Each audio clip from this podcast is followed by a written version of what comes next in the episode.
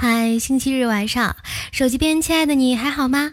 欢迎你来收听由米真工作室出品的萌妹 Q 弹，我是你们太阳下山，明早依旧爬上来，老子没交作业，明天一样的嗨的白大喵啊！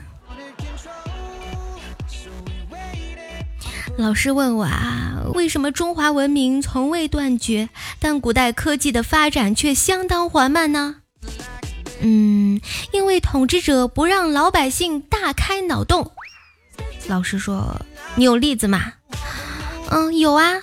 华佗想给曹操开脑洞，曹操就把他给杀了。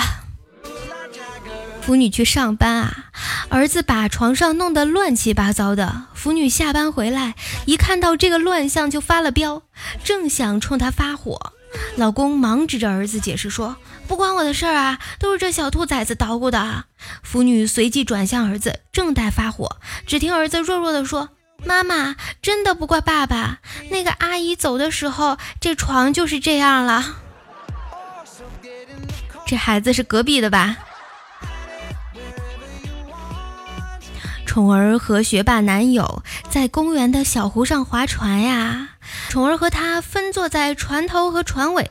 突然，男友要求互调位置，然后莫名其妙地拿出卷尺测量了小船的位移和船的长度，说：“你原来有一百四十斤啊！”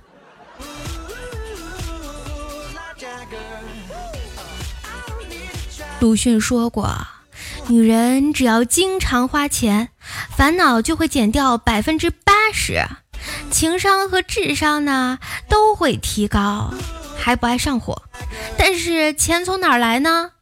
这个鲁迅没有说。今天中午不想做饭啊，就去饭店点了一份面条，面条上来后怎么也夹不上来，一怒之下呀，程程就把老板喊来了。老板看了他一眼，说道：“你不应该吃饭了，你应该赶紧去医院看看吧。我们吃饭用筷子，你都用两个勺子夹了。”来来来，快表演个夹勺子！昨天晚上啊，乖乖在单位开柜子拿洗衣粉洗衣服，顺手拿了个苹果啃。吃完以后，连钥匙带苹果核一块扔垃圾桶里了。第二天想起来的时候，垃圾袋被保洁给收走了。天很热呀。喵喵穿一个热裤去逛街，路上有个大叔一直盯着他腿看。喵喵瞪他一眼，问：“好看吗？”大叔指着他大腿说：“嗯，好看，走起路来这肉一颤一颤的，真好看。”不是我吹啊，小时候我可是校草。今天同学聚会，大家看到我之后，异口同声地说：“卧槽，天理何在？”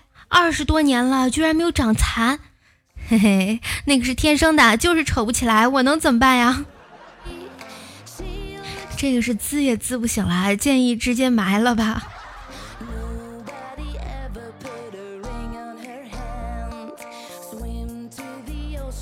雪儿的小姑子结婚多年未孕啊，娘家嫂子关心的问道：“哎，你和妹夫不那个那个吗？”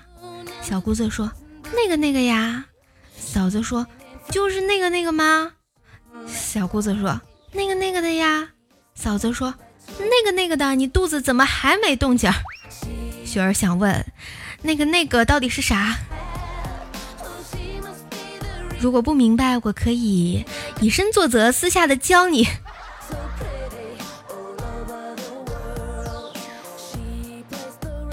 你在家待着无聊啊，和三岁的侄子一起录视频，故意捉弄他，挑那个大鼻涕的音效，小家伙给吓坏了，赶紧用纸巾去擦，擦完之后去照照镜子，又跑过来看手机，哇的哭喊着：“姑姑手机里有怪物！”一巴掌把他的手机打到地上，摔个稀巴烂。一米还没说什么呢呀，老妈听到动静跑过来，抱起哭闹的侄子，反手给他一拖鞋。本来就是个破手机，还想讹我孙子！我的天哪，这六月飞雪！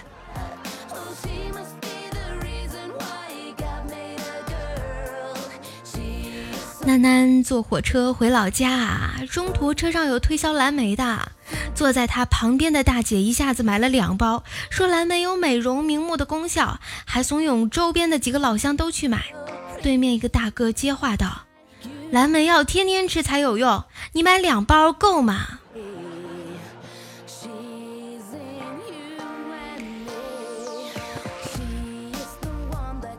毛毛刚才在路上啊，被一个男的就抢了手机，他跑的时候一头撞到树上昏了。现在他醒来，就让毛毛赔他医药费。T M 的，我还等你赔我手机呢。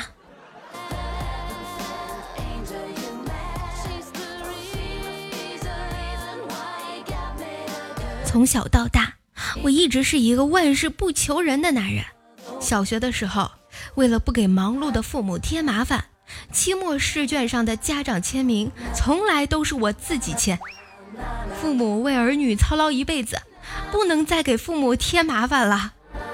长大后我没钱花了，那也不能给社会添麻烦，怎么办？自力更生，自己印呗。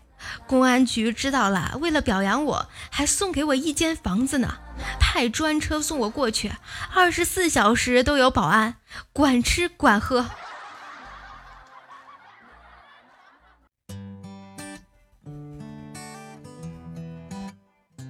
欣欣和闺蜜去游泳啊，闺蜜要和她拍合照，看着她的大胸，欣欣有点自卑啊，拒绝了。她说：“怕啥？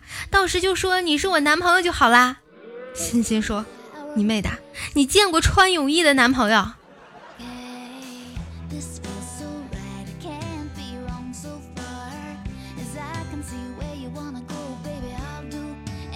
晚上加班回来呀。在楼下看见一个帅哥拿着手机照着蹲着地上找什么呢？走近一看，是对门小琴姐的男朋友。问他在干嘛呀？帅哥哽咽了几下，我在抠地上的蜡烛油，不然打扫卫生的大爷会很难打扫。我纳闷了，这里怎么会有蜡烛油啊？帅哥说，我刚刚点了蜡烛摆成心字模样跟小琴求婚，结果失败了，就因为我就因为我买的白色蜡烛。小琴说：“这是给死人用的。”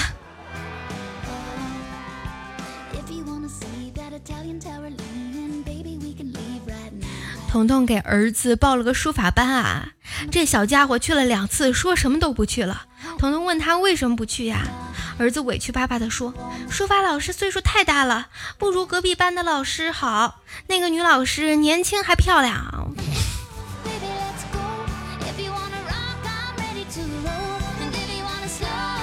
宿舍里，大伙聚精会神的看鬼片儿，突然停电了呀！我就想吓他们一下，用手电筒从下巴往上照，突然打开亮光，伸出舌头，没有等我发出声音呢，被三个拳头同时打中面部。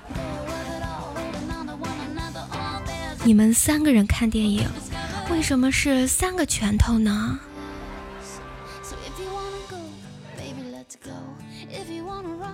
今天下班啊，几个同事聚会，嗨完刚到家，小白抱住我闻了又闻。我说干嘛呢？是不是你妈叫你闻闻老爸是不是喝酒啦？儿子摇摇头，嘘，跟喝酒没关系。我说那你闻什么呀？你还能到外面吃饭，我只能天天在家吃着老妈做的难吃的饭，闻闻外面的饭菜味道不行吗？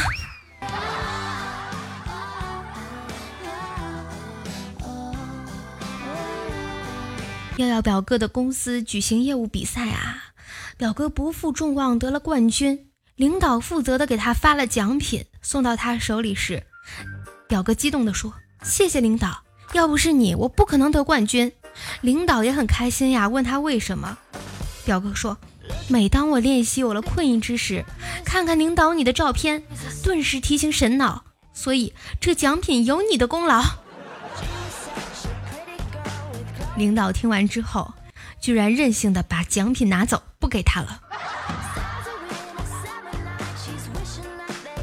法国顶级服装设计师把得意作品交给中国老板，中国老板皱眉头。法国设计师解释道：“我的老板，这款风衣是中国风设计的。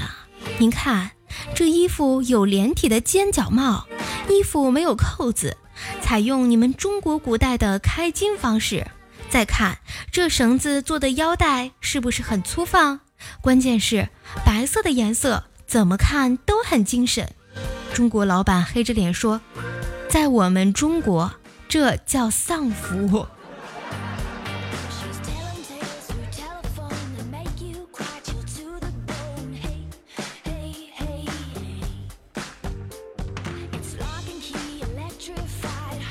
国宝买了一条活鱼，准备给老公做水煮鱼吃。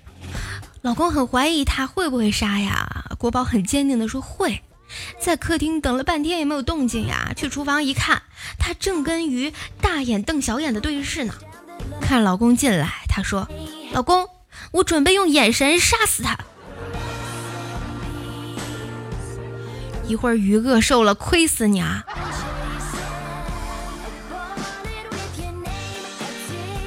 感觉自己很倒霉啊！小时候特别调皮，经常做男孩子都不敢做的捣蛋事儿。为此，老妈一知情便罚我跪在烂瓦片上，还用衣架打我屁股。几天后，屁股上还有黑黑的衣架印。后来我渐渐长大了，开始懂事，变得斯文起来。因为小时候的阴影，所以我不喜欢唠唠叨叨的人，便找了个不爱说话的贴心冷美男友。可惜好景不长，婚后天天打我屁股。喜欢被打屁股的妹子请举手。跟闺蜜俩吵架，她生气的说：“我揍你男朋友去啊！”说的好像我有男朋友一样。这货去厨房找了半天，最后把擀面杖拿了出来，往地下使劲一摔。后，我把他家冰柜里的茄子给扔了。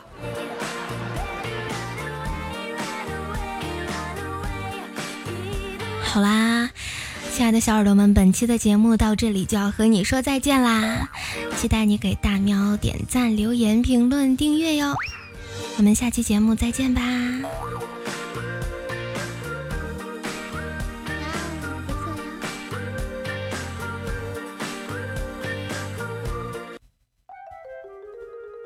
女神让我冒充她男朋友应付父母，谈好三百块酬金。我看到了他家的豪宅和几辆豪车，他父母也很满意我。晚上还安排女神和我一个房间睡。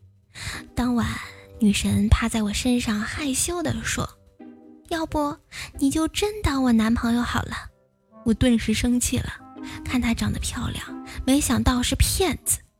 我这一气就气醒了。